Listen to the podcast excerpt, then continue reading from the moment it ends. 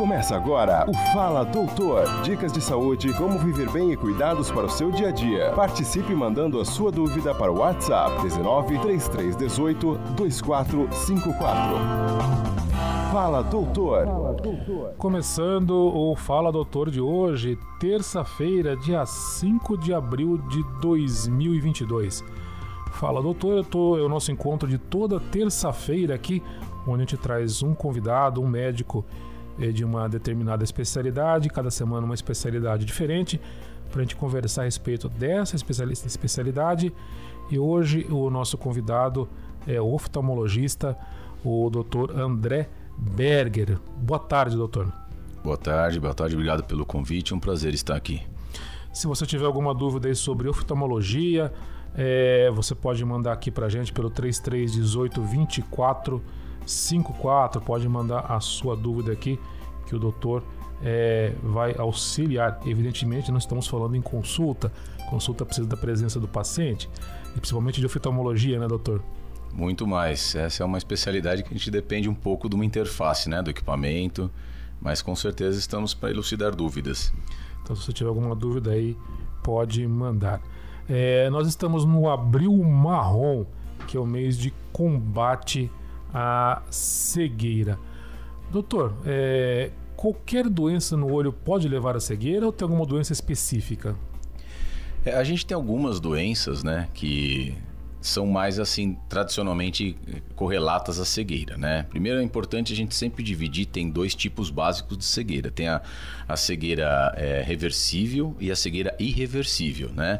O que, que, é isso? A irreversível é aquela que infelizmente não tem o que fazer com o que a gente tem de tecnologia e de conhecimento. A reversível é, é, aquela que a gente consegue atuar sobre ela e mudar os parâmetros da doença de forma a trazer de volta ou toda a visão, ou pelo menos uma boa parte. Então, nós, evidentemente, qualquer doença a gente é, é, assim, é, é, mandatório que você vá ao oftalmologista, porque aquilo que às vezes parece algo simples pode ser mais grave e vice-versa, né? Às vezes algo que é muito grave pode parecer simples. De maneira geral, as principais doenças que levam à cegueira do tipo irreversível é, é o glaucoma, que infelizmente não tem cura. Por outro lado, é, se você diagnostica rápido, ele tem tratamento.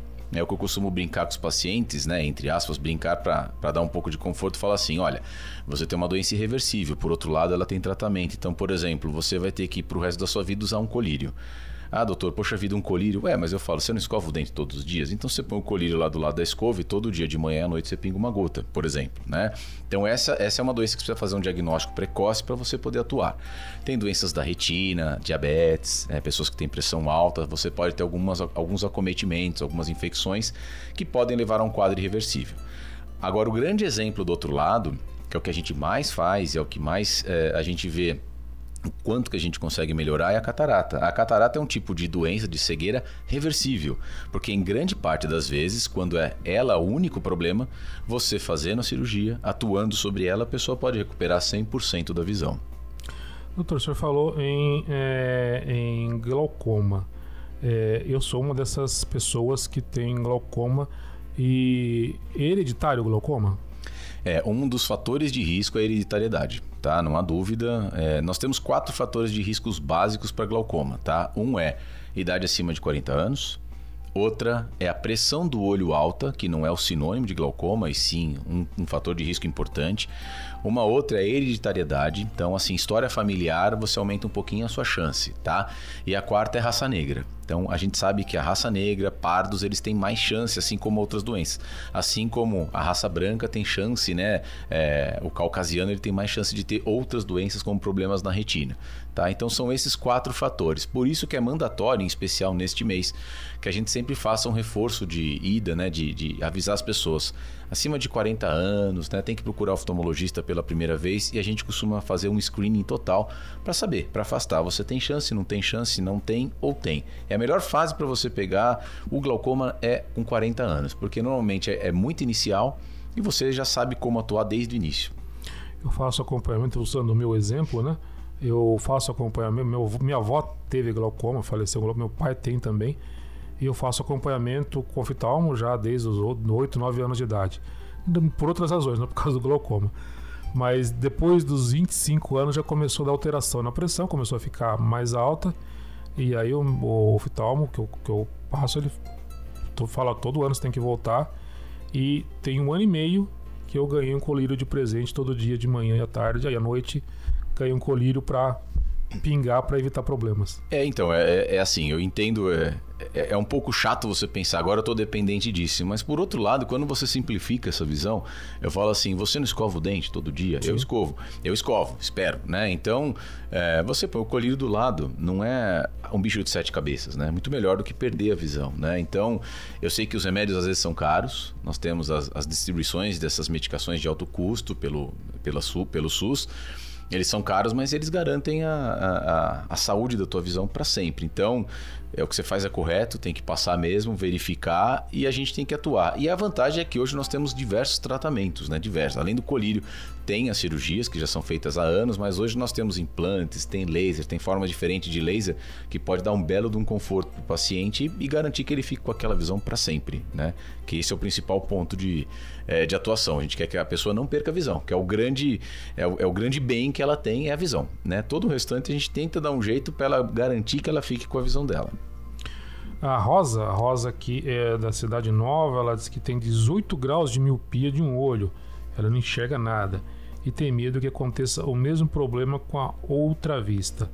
É, ela diz que no olho que ela enxerga, ela só enxerga vulto, um vulto muito, muito ruim.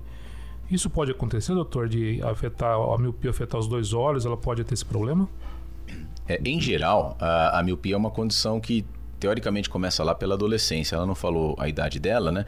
Mas é, teoricamente começa na adolescência. Quando você tem uma discrepância de grau, aí é uma coisa um pouco mais rara, pode acontecer. A boa notícia é assim, uma, a miopia não passa para um lado e para o outro. Então, se você não tem isso nos dois olhos, você tem um dos olhos que tem um, um, uma condição alterada. A miopia, basicamente, a grosso modo, é o seguinte: é o olho que ele é mais comprido. Tá? Então, quando tem muito grau assim, é um olho que é um olho mais longo. Se ela não tem isso nos dois olhos, então assim, o outro olho não tem. Então não vai ter, não vai se desenvolver, tá? A menos que ela seja uma adolescente, aí a gente tem que ficar sempre de olho. Já que ela me deu a oportunidade de mandar uma mensagem ou falar com ela, o importante é o seguinte: nesse olho principalmente que tem grande miopia, as pessoas que têm o olho mais oblongo, elas precisam ficar só mais atentas que tem uma facilidade maior de ter alguns probleminhas. Então, passar no oftalmologista para dar uma olhada no fundo de olho, nem sempre para recuperar a visão, porque às vezes quando é discrepante de um lado com o outro, quem enxerga na verdade no nosso corpo não é o olho, é o cérebro. O olho é uma máquina, que, que, como se fosse uma máquina de fotografia ou de vídeo, né? É ele que enxerga o cérebro. Então, se você tem um olho que não enxerga direito e o outro desde pequeno, o teu cérebro passa a entender que fala, eu vou enxergar pelo olho que enxerga e não não pelo outro. Então, às vezes, não tem como recuperar a, a, visão. Por outro lado, também a gente não quer que perca mais, né? Então, quem tem miopias muito altas, sempre é importante passar no oftalmologista para dar uma olhada no fundo do olho, ajustar. Às vezes, tem gente que tem uma miopia alta e começou a aumentar essa miopia depois que passou a fase da infância. Então, muita gente se surpreende com a quantidade de visão que ela pode ter neste olho e às vezes procedimentos simples, como lente de contato, adaptação da lente de contato, traz uma boa visão para um olho que tem uma miopia muito grande. Tá? Aquela informa que ela tem 59 anos. Ah, bom, então ela, ela é uma moçoila, né? Ela é uma mocinha, mas então não está mais na fase de crescimento. Então, se ela tem miopia grande num outro lado, ela não tem a tendência a ter miopia no outro olho. O que pode acontecer, como nós estamos numa rádio, não estou falando diretamente com ela, é o seguinte: às vezes começa a aumentar um pouco da miopia no olho contralateral e isso pode ser decorrente da própria catarata, mas não é a mesma condição do olho que tem 18 graus, é por outro motivo. Doutor, catarata é doença de velho? Pois é, boa pergunta essa sua. Agora a gente tem que responder uma pergunta com uma pergunta filosófica, né? O que é velho, né? Hoje em dia todo mundo vive mais. A meia idade que antigamente era 30, 30 anos, hoje passou a ser 50, 60. Então, a resposta fácil é sim, é uma doença da idade. Na classificação do SUS está como catarata nuclear senil.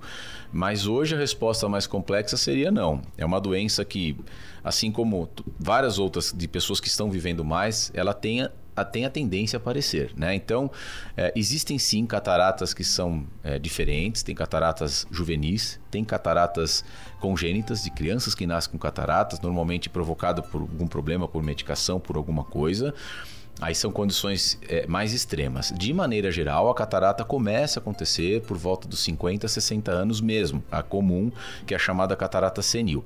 Por outro lado, é, reforçando aquilo que eu acabei de falar, Hoje, uma pessoa vive muito bem plenamente acima de 60, 70 anos. Então, deixou de ser uma doença, digamos, do velhinho. Hoje é uma doença do adulto, né? Do adulto não jovem, mas do adulto já na meia idade e que tem condição dele melhorar muito com uma cirurgia. Quais são os sintomas da catarata?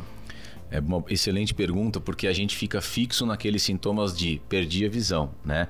Perder a visão em quantidade, de fato, é o sintoma principal. Então, a queixa principal, quando a pessoa tem aquela catarata, não sei se vocês já viram, aquela que é branca, né? O olho fica branquinho. Então, a pessoa, a principal é o cara perder a visão mesmo, né? O paciente fala, estou enxergando menos, a ponto até de chegar numa cegueira que a gente chama de cegueira legal. Ele não tem uma quantidade de visão suficiente para fazer funções plenas. Isso é a cegueira reversível e a cegueira legal no, neste caso. Mas a catarata nem sempre faz que você perca quantidade. Muitas vezes você perde qualidade de visão, o que hoje gera muito impacto. Então, como você sabe que perde qualidade? Você começa a olhar para as coisas e agora muita gente vai se identificar e vai começar a te mandar mensagem, com certeza. Você começa a olhar para os objetos, para um quadro, para uma parede, ela está sempre amarela, está sempre suja, né? Você tem aquele sintoma típico do tipo assim, meu óculos está sempre embaçado. Isso é um sintoma muito comum. A pessoa pega o óculos e fala, puxa, eu estou limpando a cada cinco minutos, porque não é esta lente que está suja, é a que está dentro do olho dela, né? Que é a catarata. Outro sintoma é uma perda que aí a gente precisa às vezes medir no, no consultório, mas assim, a perda, a sensibilidade ao contraste. Como assim? Aquilo que ela enxergava bem com a luz que ela tinha em casa, uma luz, uma meia luz, alguma coisa assim, de repente passa a não enxergar. Ela passa a precisar a pessoa de mais luz para enxergar a mesma coisa que ela enxergava antes. Tá? Ela começa às vezes a ficar com a visão, não necessariamente com a perda da quantidade, mas assim, engraçado, os letreiros da televisão, do cinema estão ligeiramente borrados, né? Tá, tá esfumaçado, é, uma, é um outro sintoma que muita gente reclama. E tem sintomas paradoxais, que aí eu vou dar uma má notícia a algumas pessoas. Algumas pessoas falam assim, doutor, a minha visão de perto está melhorando. Então eu falo assim: olha, teoricamente na natureza a visão não melhora depois de 40, 50 anos. Se a visão está melhorando, ou seja, você está enxergando mais de perto, significa que tem alguém adicionando lente em você naturalmente. Esta lente natural que está sendo adicionada é a catarata. Então, um sintoma paradoxal é a pessoa falar assim: meu óculos, meu grau está diminuindo e eu estou enxergando melhor para perto. A primeira coisa que eu falo quando a pessoa tem mais de 50 anos é: nos procure. Provavelmente você está no início de, de, de caso de catarata, você vai precisar de um pouquinho de óculos ou de uma cirurgia. Doutor, e uma cirurgia de catarata é um procedimento simples. Tem risco, mas é um procedimento simples, né? Eu gosto de, de desmistificar isso. É, é, interessante que você pergunte, porque a gente tem passado uma informação errada nos, ao longo dos anos. Não é um procedimento simples. Na verdade, a cirurgia de catarata é uma das cirurgias que mais demanda experiência. Quando você compara com volume cirúrgico de outros tipos de cirurgia, um apendicite, alguma coisa assim, a cirurgia de catarata é uma cirurgia que a gente precisa fazer muito para adquirir uma certa proficiência. O que acontece é que de fato a gente faz muito, porque tem muito paciente e todo paciente tem dois olhos, né? Então, ela é uma cirurgia que a experiência do paciente como cirurgia é uma experiência mais simples mesmo. A gente, inclusive, consegue é, até balancear a experiência do paciente, como por exemplo uma colonoscopia. O procedimento tem quase a, a, mesma importância e risco de uma colonoscopia, até mesmo, ou de uma endoscopia, até menos, porque normalmente a sedação, quando acontece, é muito pequena. É uma cirurgia de um procedimento muito rápido, é, demora em torno aí de 2, 3, 4, 5 a 10 minutos, a depender do cirurgião. E, em geral, na maioria dos casos, quando você não tem problema, não tem nenhuma outra questão envolvida, a pessoa sai enxergando da cirurgia. Então a experiência de fato é muito simples. É, eu gosto de desmistificar porque às vezes fala, ah, é uma coisa tranquila e na minha não deu certo. Entendeu? E não é isso. A cirurgia é complexa e às vezes você tem muitas outras questões envolvidas e até para tirar essa ansiedade do paciente, fala assim: eu, eu imaginava que eu já ia hoje chegar, operar. Não, não, tem que, é uma cirurgia. Você tem que passar por avaliação, por um monte de critério para que a gente consiga fazer da melhor maneira. E o pós-operatório é, é, é, é, tem que ser seguido à risca, né? Não pode abaixar, vapor. Por que não pode o vapor, doutor?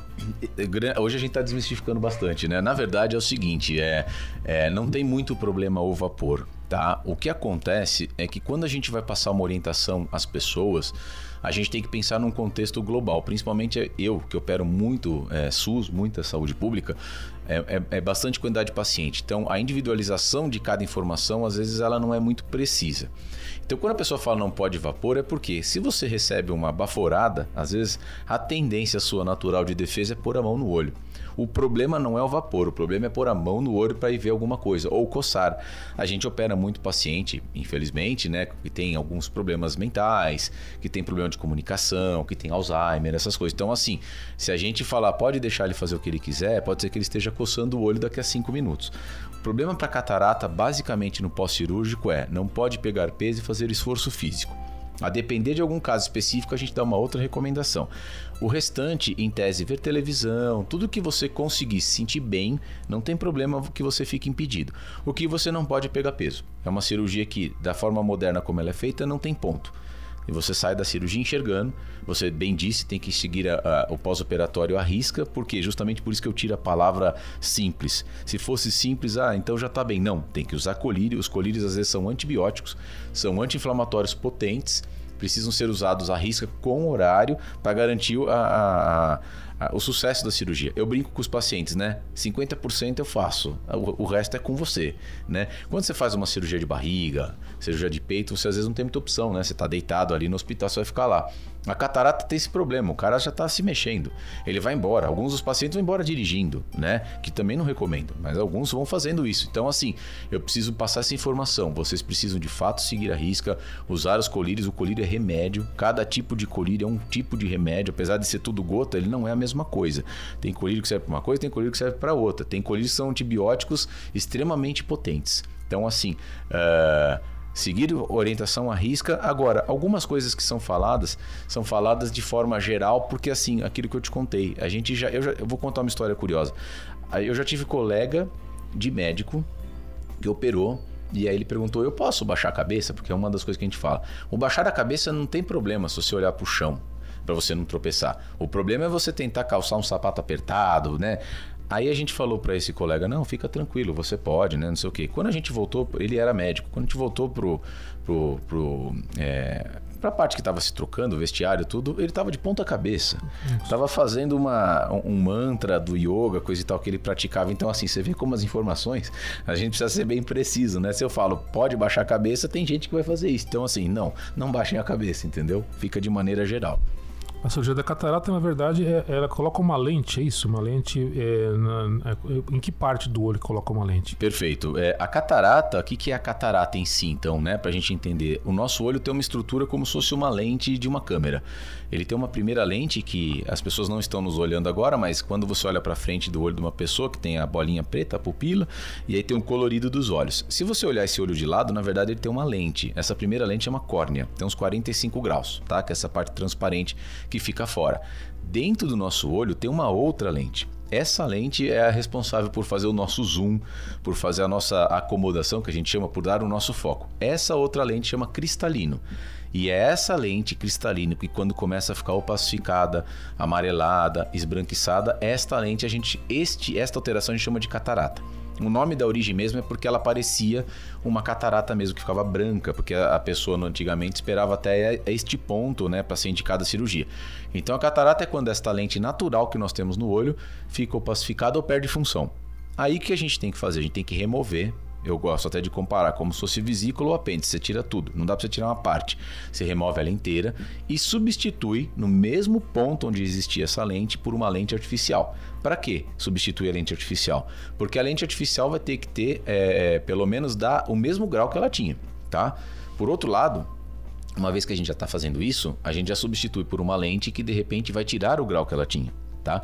Então, é uma das únicas cirurgias que a gente pode falar assim no mundo, além da cirurgia plástica, tudo que além de você corrigir um problema, você às vezes consegue dar um upgrade, né? Você consegue tirar do olho da pessoa uma lente e fala assim, por exemplo, nesse caso da nossa amiga que estava com 18 graus, a gente pode tirar uma lente e pôr ela próximo do zero, porque com a lente de catarata você já consegue fazer isso. Tá? Não que melhorasse neste caso específico, porque tem outras coisas decorrentes de ter 18 graus. Mas só para dar como exemplo, já que ela tinha citado o grau dela, você já aproveita para remover o grau e colocar outro. Você já aproveita para remover, por exemplo, o grau de astigmatismo. E hoje em dia tem lentes que você consegue remover é, o grau para longe e para perto, por exemplo, a meia distância. Então, é uma das únicas cirurgias que você consegue dar um upgrade, né? Quase um, um olho biônico, entre aspas. Mas enfim, você remove então o cristalino, que é uma lente natural, e precisa substituir. Antigamente, há mais de 30, 50 anos atrás, você não tinha lente substituta, você só removia catarata. Então a pessoa precisava usar aqueles olhos, aqueles óculos que acabaram sendo conhecidos como fundo de garrafa, porque de fato eles pareciam mesmo, porque a pessoa acabava ficando com em torno de 10 a 15 graus pós-cirúrgico. Hoje, a cirurgia de catarata, na maioria dos casos, exceto quando tem uma ou outra é, é, peculiaridade, você termina colocando uma lente dentro do olho da pessoa. É, mais uma vez citando um exemplo pessoal, meu pai fez já cirurgia de catarata nos dois olhos, né? E tem que fazer um, um diferente do outro com tempo em um intervalo, né? É isso? Isso. Uh, existem alguns países no mundo e algumas situações muito peculiares em que você faça os dois olhos ao mesmo tempo, tá? Isso é uma questão de segurança do paciente. Normalmente a gente tem um intervalo que varia a depender da lente, da necessidade, de uma semana a 15 dias a normalmente, que é o padrão, um mês, tá? Para dar tempo daquele outro olho estar recuperado, sem colírio, e agora a gente vai fazer o outro olho, tá? E curioso foi que meu pai, quando ele fez o primeiro olho, não sei se foi esquerda ou direita, enfim, não vou lembrar agora, mas a hora que a gente saiu do, do, do, do hospital, né? Foi rapidinho também, foi lá meio período, meio dia só, né? Que ficou internado, desde a internação até a saída. Ele olhou assim: Nossa, como a árvore é verde, como as folhas da árvore são verdes. Nossa, como tá tão colorido tudo. Ainda tá meio embaçado porque o outro tá um pouquinho diferente, mas tudo é colorido, tudo tá mais colorido. Essa é sensação que fica mesmo, o mundo muda. Quando você tem é, a catarata como único é, problema, né? Assim, só a catarata que, tá, que é o problema dessa pessoa, né? E de fato, quando a quantidade de visão, e em especial a qualidade, cai muito e acontece, é, é, um dos primeiros impactos que a pessoa, que o paciente tem ao olhar ao redor é ver que as cores são coloridas, né? É, a gente até brinca no consultório lá que a gente tá, tem a, a um, umas fotos de uma íris, né? Tem azul, tem verde e algumas pessoas elas não conseguem identificar essas diferenças. Para ela é tudo meio marrom, porque fica de fato opaco, né? Quando você olha uma catarata, quem tiver a oportunidade de procurar catarata ocular na internet vai ver que ela fica amarelada comparado com uma lente transparente. Então você perde muito essas nuances de cores. Tem histórias engraçadas até. Eu tenho tenho pacientes, uma mulher que falou, doutor, depois que eu vi que minhas paredes eram muito brancas, eu limpava a parede todos os dias, porque eu achava que elas estavam sujas, amareladas, né? Também tem histórias engraçadas, né? Que aí, claro, é um casal super é, alinhado e fala assim, aí que eu vi que o meu marido era tão feio. Ou tem o contrário, aí que eu vi que a minha esposa era tão bonita. Então tem, tem essas brincadeiras que a gente faz, mas assim, de fato, é, você não... E uma coisa importante disso que você perguntou, como é que a pessoa sabia antes? Ela não sabia, porque a catarata é progressiva, na maioria dos casos, exceto quando é uma doença, um, uma infecção, alguma coisa que acontece agudamente, ou seja, de uma hora para outra, normalmente é algo que você vai perder na visão devagar muito devagar. Então você não tem noção se você está naquele ambiente, aquela cor verde vai deixando, vai ficando um pouquinho desbotada todo dia, todo dia, todo dia. Você, de repente, aquilo esqueceu, você está roxo e você não sabe por quê. Porém, após a cirurgia, o impacto é grande, né? Porque você removeu uma coisa que estava anos aí se construindo para uma coisa totalmente nova, né?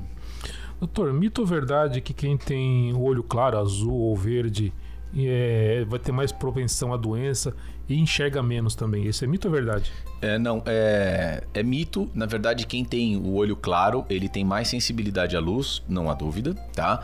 Ele tem um filtro menor, então assim, obviamente, uma pessoa com o olho muito claro, que tem uma tendência a ter uma pupila um pouquinho maior, uma condição natural, principalmente míope, se ficar diretamente olhando para o sol, sem usar óculos escuros, tudo, tem de fato maior tendência a ter um problema na retina do que outra pessoa que tem um olho mais escuro e faça a mesma coisa. Assim como uma pessoa com uma pele clara exposta ao sol, numa condição extrema, comparado com uma pessoa que tem uma pele escura exposta ao sol. Ambos têm risco de ter câncer, ambos têm risco da mesma coisa, só que obviamente um está mais protegido. Então tem essa diferença. Por outro lado, não é por causa do olho claro dela somente, é pela facilidade que tem da luz penetrar no olho dela. Se ela usar óculos escuros, se ela não ficar exposta olhando para o sol tudo, a tendência é muito parecida no longo prazo, tá? Se, se proteger é igual. Meio-dia e 24, nós estamos conversando com o oftalmologista, o Dr. André Berger. Se você tiver alguma dúvida, 3318 24 54 3318 24 54 nosso WhatsApp, mande sua mensagem de áudio ou de texto que o doutor vai responder aqui. A Rosa agradeceu a resposta que o senhor deu anteriormente para ela. Diz que está grata pelo atendimento que o senhor passou para ela e que Deus abençoe o senhor. É, muito obrigado. Doutor, o senhor falou em óculos escuro. É, pode parecer óbvia a pergunta que eu vou fazer, é, talvez até seja, mas nada contra os camelôs. Mas aquele óculos escuro do camelô, o quanto ele pode ser prejudicial para a pessoa? É uma excelente pergunta, na verdade. É, uma época a gente até chegou a se questionar. Tem um trabalho mostrando, antigo, que na verdade é assim: nós temos três tipos básicos de ultravioleta. O problema é a ultravioleta no, no, no processo, é ela que é o prejudicial, tá? É, nós temos o A, B e o C. Acho que, se eu não me engano, estudo 90% desses óculos todos de, é, de camelô protegem contra a ultravioleta A. Aí, em torno de 50% protege contra a ultravioleta B e menos de 10% contra a ultravioleta C, porque também tem uma questão da, da quantidade de, de, filtro que ela tem. O grande problema é que B e C, em especial C, que são os maiores causadores dos nossos males, principalmente catarata e pterígio, que é uma, aquela carninha esponjosa que as pessoas falam. E também os problemas da retina. Então, assim, não é que todos os óculos de camelô são ruins e nem que todos os, os óculos de ótica são bons. Porém, é, há de se realmente procurar óculos que tenham. Tem óticas que têm esses filtros e elas mostram para você, ó, que está bloqueando o filtro A, B, C, né? Então, pelo menos o que faça um bom filtro de B, porque de A quase todos fazem, é, é fundamental para você evitar doença. Para você é, fazer um grau, como o pessoal fala, colocar alguma coisa para usar na rua, numa festa, qualquer um tá de bom tamanho vai servir. Agora, para você ter um bom óculos que de fato proteja, que é o objetivo principal do óculos, assim como um filtro é, de pele, né, essas coisas, você o correto é que você procure uma ótica, tá? Elas que são é, o grande ponto responsável, assim como você pensa o seguinte. Não é da mesma forma, mas é é lá na farmácia que você compra remédio, essas coisas, inclusive protetor solar ou em supermercado, né? enfim, lugares específicos. Então, um óculos é algo que é um protetor para você, além de ser um tratamento muitas vezes quando é grau, né? Mas no caso de ser escuro, de fato ele é um filtro protetor, então ele precisa ser bom tá? Ele não precisa ser o mais caro, nem é, o mais estiloso, mas se ele for bom, que proteja o seu olho contra o ultravioleta, em especial em momentos que tem muito sol, em Dayatuba faz bastante sol, final de semana, o pessoal gosta de churrasco, então vale a pena você, é, você passar numa boa ótica, tá? Doutor, tem uma outra pergunta que é, acho que deve ser dúvida de algumas pessoas também, da maioria das pessoas. A gente vai no oftalmologista, pelo menos, como já disse, vou uma vez por ano, até por questão de saúde, né? Por questão já há muito tempo. É, os, os oftalmos, o senhor com certeza também faz isso, fica virando uma lentezinha, aquela lentezinha. Pra gente, eu não sinto muita diferença entre uma lente e outra. Isso é, é para confundir a cabeça da gente ou tem realmente um sentido ficar trocando aquela lente? Para vocês, ajuda no diagnóstico? É boa pergunta, não, não, não é sacanagem, a gente não é, a gente não é tão malvado. Aqui na verdade é o seguinte: é, aquele exame de troca de lentes é exatamente o exame que a gente precisa conferir aquele grau. Muito, hoje em dia é muito comum você ir num, num consultório e a, a, primeiro passo que você vai passar é um computadorzinho que vai mais ou menos é, me dar o teu grau é, de uma forma genérica. O que, que eu quero dizer com isso? Ele não está refinado ele dá a suposição de que seu grau deve estar entre tanto e tanto. Então ele fecha para mim uma média. Vamos supor, você vai no consultório, ele vai falar que você tem 2 graus de hipermetropia com um de astigmatismo, mais ou menos isso. Mas eu preciso conferir isso, porque o computador, ele não pensa, ele só pega aquilo que ele consegue medir just in time, ou seja, na hora, tá? E a, a depender do caso, o paciente é mais jovem, tudo aquele grau pode ser um grau falso. Então, em primeiro lugar, aquelas lentezinhas são lentes com grau mesmo, tá? A gente tem máquinas, é, hoje as mais moderninhas que a gente usa, elas têm às vezes a diferença entre um grau e outro é só 0,25. E você acerta quando você fala que é muito difícil você perceber. Isso para nós demonstra algumas coisas, aqui falando um pouquinho de, né, da técnica de exame. Quando você está é, com é, dificuldade de refinar naquele momento, a gente já sabe que está mais ou menos no grau certo tá? Às vezes a gente passa com graus maiores, de fato, para ter impacto. E muitas vezes, é a maioria das reclamações dos pacientes é essa mesmo. É muito rápido, não consigo definir. A gente faz rápido mesmo, porque senão o nosso olho ele tem dentro dele um músculo que faz o ajuste. Se eu ficar esperando é, alguns segundos para você é, ajustar seu olho, aí você não consegue definir. Por esse motivo que a gente às vezes faz assim, esse ou esse. É porque aquela a gente quase espera uma resposta automática para falar: esse parece que eu enxerguei melhor, ótimo. É isso que a gente precisa.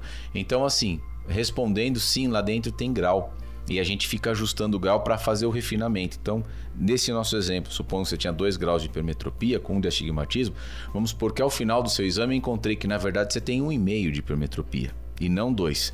Então não vou te dar 2 graus a mais. Ou o contrário, eu na, na ao refinar eu encontrei que você tem 2,5.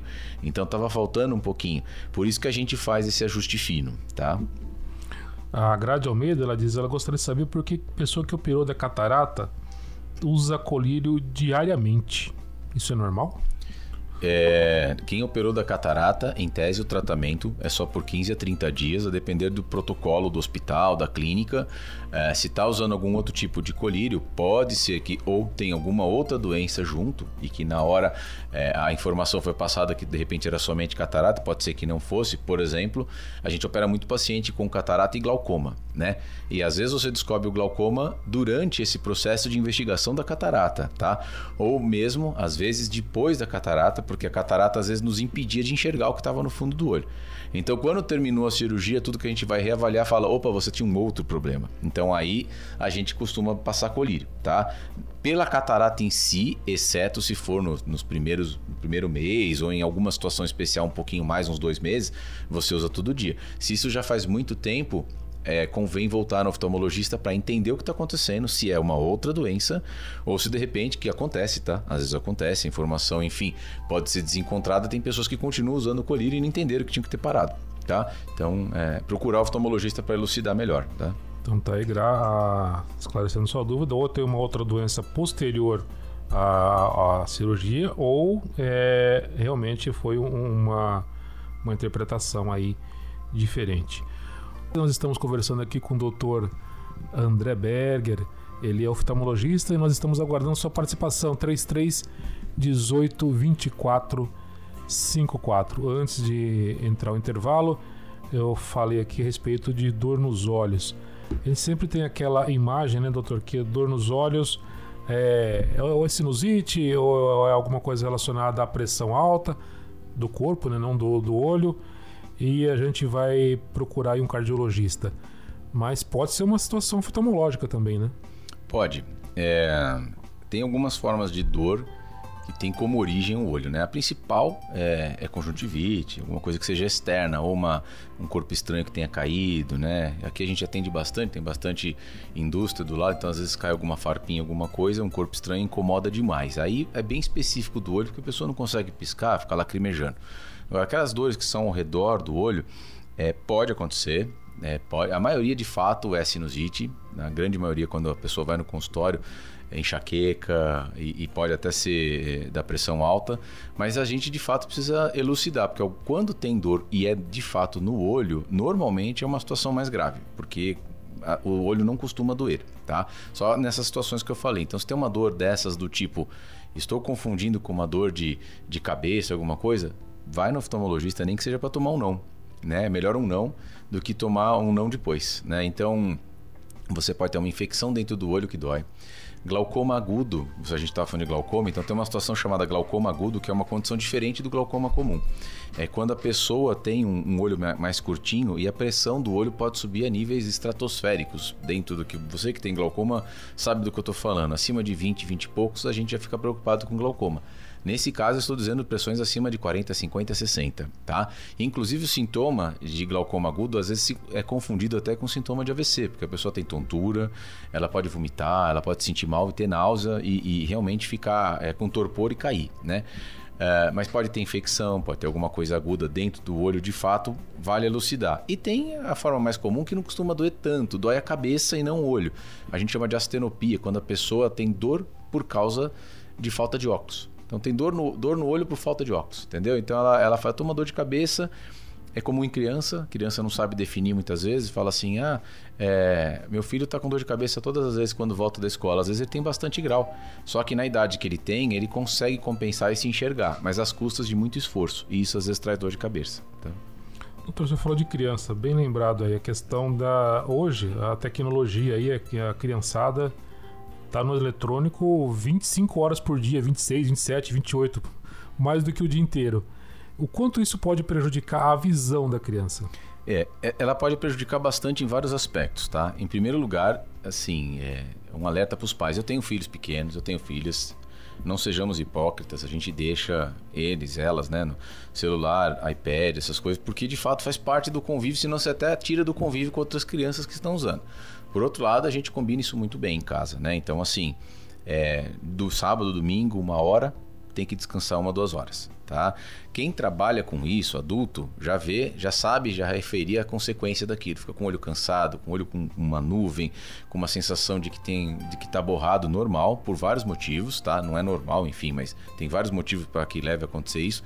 Mas criança às vezes não sabe e ela tem uma tolerância muito maior. Então, tem estudo recente publicado de que existe um aumento é, do número de crianças com miopia em função da estimulação desses dispositivos de perto, porque o olho de uma criança é um olho que está em adaptação ainda. Ele é plástico em vários, é, em vários graus. Então, por exemplo, não grau de, de olho, né? Quer dizer, em vários por, por, vários motivos, o olho de uma criança é mais plástico. Então, por exemplo, a criança ainda está com seu olho de fato crescendo. A criança pequena ainda tem, o olho está crescendo, tá? a segunda coisa é que seu cérebro está em construção. Então, ele também se adapta ao que a criança está vendo. Se ela está vendo muito perto, é, o cérebro tem uma tendência a mandar a seguinte mensagem: olho, você precisa então ficar maior. Ele não cresce de tamanho, mas o seu cristalino, a catarata que nós falamos, precisa aumentar o tamanho para poder enxergar essa, isso que ela está enxergando de perto. Então, isso vai provocar nesta criança uma miopia tá? Ela vai ter depois uma forma de miopia que, enfim, hoje estão sendo tratadas até com colírios para evitar. Outra coisa, quando a gente está muito concentrado em dispositivos, seja eles quaisquer, mas em especial os de perto, a gente tem uma tendência a piscar menos. Então tem provocado muito olho seco em criança que não é comum, tá? Era comum em adulto, em adulto jovem principalmente, que tá fica muito tempo com o computador, você ter um olho seco relativo. Por que relativo? Ele não é de fato um olho seco uma doença. Ele é provocado pela situação em que você vive. Mas em criança não, né? Assim, em criança não precisaria passar por isso. Então, é, eu sempre prefiro assim, ó, André, poxa, mas hoje é um dia de chuva, não sei o quê. Põe tua criança para jogar videogame se você tiver, ou assistir televisão, põe algum filme, ou se der, então espelhe o celular na, criança, é, na, na televisão, porque é mais longe. Tá? É, o problema não é só a questão de ser algo que ela está usando, é por, pelo fato da proximidade. Olhar de perto tanto tempo para alguma coisa não, tá, não tem benefício. Então a dica é: naquele dia chato, usou meia hora, é, usou uma hora, principalmente sábado, domingo, uma hora de descanso pelo menos, tá? Duas, três, quatro horas seguidas, assim, é eventualmente muito raro numa viagem naquele dia que está muito difícil controlar seus filhos, que eu sei como é. Agora, se essa é uma rotina da casa, precisa ser tirada urgente. Doutor, você falou de distância aí, é, distância de, de, aparelhos eletrônicos. Existe uma fórmula para a gente é, calcular a distância da televisão para não prejudicar a vista? Não. Na verdade é o seguinte: a gente começa a fazer é, academicamente o que a gente chama de acomodação. O que, que é isso? A gente começa a utilizar o músculo do nosso olho, envolvido com o nosso cristalino, a catarata, de novo ela aí, é, a partir de 6 metros. Mas o ajuste de 6 metros para mais próximo é muito pequeno. Tá? O que realmente tem impacto é quando você vem de 50, 60, 40 centímetros para cá. Aí o teu olho está realmente fazendo um esforço muito grande. Exemplo, se você tiver aproximadamente 40 centímetros, ou seja, segurando um, um, livro, um celular, um tablet, que normalmente é a distância que a gente fica, para quem não entendeu assim, os 40, 50 centímetros, mais ou menos o seu braço dobrado segurando um livro, tá? Neste momento, o teu olho está fazendo um esforço equivalente a uns 3, 4 graus. Dentro do teu olho, ele está fazendo um esforço de 3, 4 graus. Tal é, tão é verdade que quando você tem acima de 60 anos, você usa um óculos de perto com 3, 4 graus tá? Normalmente com 3 graus, porque é o que o teu olho costuma fazer de esforço. Então, assim, não tem. O, uma, o que a gente pode usar muito é, de referência é a nossa própria sensação de desconforto. Se você estiver sentado de tal forma que não está confortável, é, e eu vou falar uma coisa que muita gente vai lembrar assim dessa sensação. Quem já foi no cinema e já sentou, principalmente nos antigos, né, que não eram tão altos, que eram aqueles mais, é, é mais retinhos, que sentou na primeira cadeira, parece que está diante de uma coisa muito grande, você não consegue nem ler direito. Aquela sensação é desconfortável. Então, se você tiver nessa sensação de desconforto, eu não estou enxergando bem, eu estou precisando afastar minha cabeça, então está muito perto, tá? A Doraci, Doraci da Vila Brizola, ela diz que sente muita dor no olho, tipo cansada. É como se ela estivesse com o olho seco também. Isso é falta de óculos? Pode ser, e também pode ser olho seco. O olho seco, que na verdade o nome da síndrome, eu já fui presidente da Associação dos Portadores de Olho Seco em São Paulo, né? Que agora tem outro presidente, foi fundada por um super mestre do cientista brasileiro, um dos mais renomados, doutor Álvaro. Ele, a gente sempre falava, ele deixava muito bem claro assim, tem um trabalho da Escola Paulista mostrando que o desconforto de uma pessoa com olho seco é equiparável, dependendo do olho seco, de uma pessoa em doença terminal, pra você ter uma ideia. E, essa, essas sensações são muito variadas, porque o olho seco, na verdade, não é um nome verdadeiro hoje que se usa. O nome completo seria disfunção lacrimal, tá? Síndrome da disfunção lacrimal. Então a pessoa pode ter menos lágrima, pode ter uma lágrima alterada, pode até ter muita lágrima, tá? Só que de uma qualidade muito ruim. Então, assim, isso pode provocar infinitos sintomas. O mais clássico, óbvio, é estou com o olho seco. Estou sentindo o olho seco, mas também pode provocar dor, pode provocar é, borramento visual e às vezes pode provocar uma sensação paradoxal de lacrimejamento abundante, porque aquela lágrima não está adequada. Então, o corpo que está fabricando a lágrima de maneira correta continua mandando lágrima de choro para ela. Mas então são várias as possibilidades. Eu costumo sempre falar o seguinte: todas as entrevistas que eu dei para falar de olho seco, de olho, eu, eu sempre gostava de fazer um paralelo. A gente não lembra que tem pulmão coração, cérebro principalmente. Você só lembra quando tem algo errado. Se você está sentindo algo no teu coração, tem algo errado. Se você está sentindo algo no teu pulmão, tem algo errado. Então assim, o olho é para ficar igual. Não, você não deve senti-lo. Então não existe aquilo, é uma dorzinha comum, não tem dorzinha comum. A dorzinha comum não é comum. O olho é para ficar sem dor. Se você está sentindo algo diferente com o teu olho, vá ao oftalmologista. Em geral, todo médico, todas as pessoas da área da saúde, da promoção e prevenção de doença vão falar o seguinte: quanto mais cedo, mais fácil de resolver, melhor. Ao invés de eu vou esperar porque é só uma dorzinha comum. Às vezes você chegou num momento que estava bom para tratar, entendeu? E você demorou e foi num momento que agora deixou de ser prevenção e passou a ser um tratamento. Tá? Doutor, é, também pode parecer meio óbvia a pergunta, mas é, é importante é, automedicação do olho também, né? As pessoas que vão no, na, na, farmácia e pegam aquele colírio daquela, daquela marca famosa, por exemplo, entre outros, e começam a usar indiscriminadamente o quanto isso também pode prejudicar a vida do, do, olho da pessoa? Olha, excelente pergunta. Na verdade, eu sou professor de cirurgia de catarata há mais de 10 anos.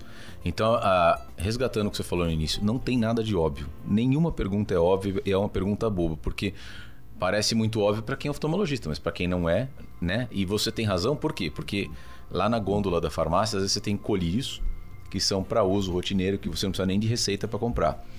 E o que, que é ruim nessa questão?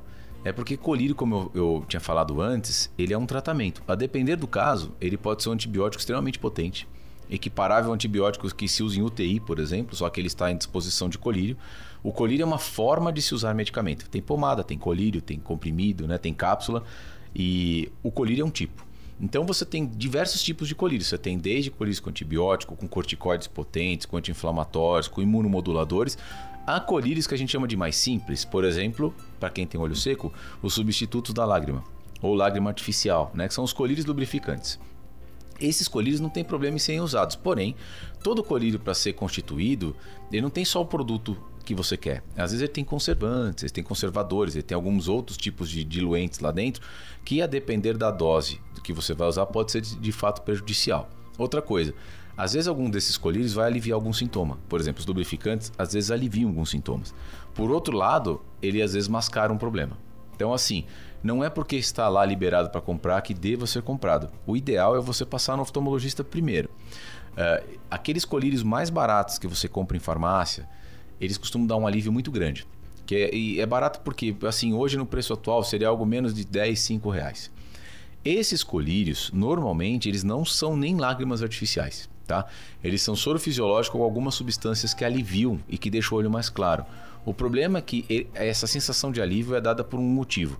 Ele faz vasoconstrição. O que, que é isso? Ele deixa o olho claro porque ele faz com que tuas veias fiquem mais fechadinhas. Só que ele tem um efeito rebote depois. Depois que passa o efeito, às vezes a veia, a veia vem muito mais dilatada. E ele pode estar tá mascarando alguma situação é, é, importante, como o próprio olho seco. E o problema é que esse, esse tipo de colírio não resolve o olho seco tá? E aí o olho seco, às vezes a pessoa precisa de um colírio muito tranquilo de olho seco, simples, que ele possa usar 3, 4 vezes. A depender do caso, ele vai precisar usar mais de 10 vezes. Aí você precisa mudar o tipo de colírio.